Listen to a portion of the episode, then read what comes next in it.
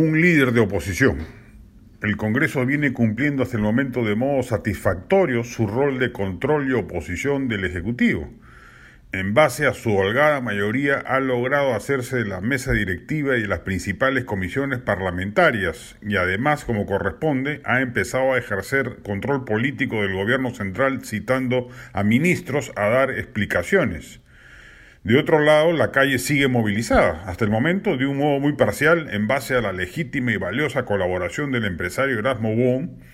Lástima que se haya sumado a la estrategia golpista, pero en fin, eso ya es hoja a la que se le debe dar vuelta en términos de estrategia opositora y deberá ampliarse a gremios que como el SUTEP ya han expresado su malestar por la clara inconducta del régimen con los términos sindicales del magisterio. Pero lo que falta es que surjan líderes políticos que galvanicen este estado de ánimo y lo conduzcan durante el periodo que dure este gobierno.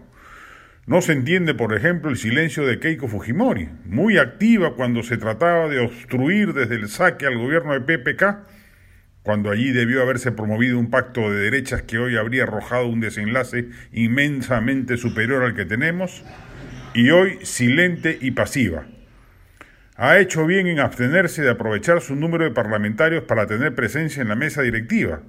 Aún tiene heridas que restañar ante la opinión pública por lo abominable que fue la conducta de su bancada en el periodo anterior.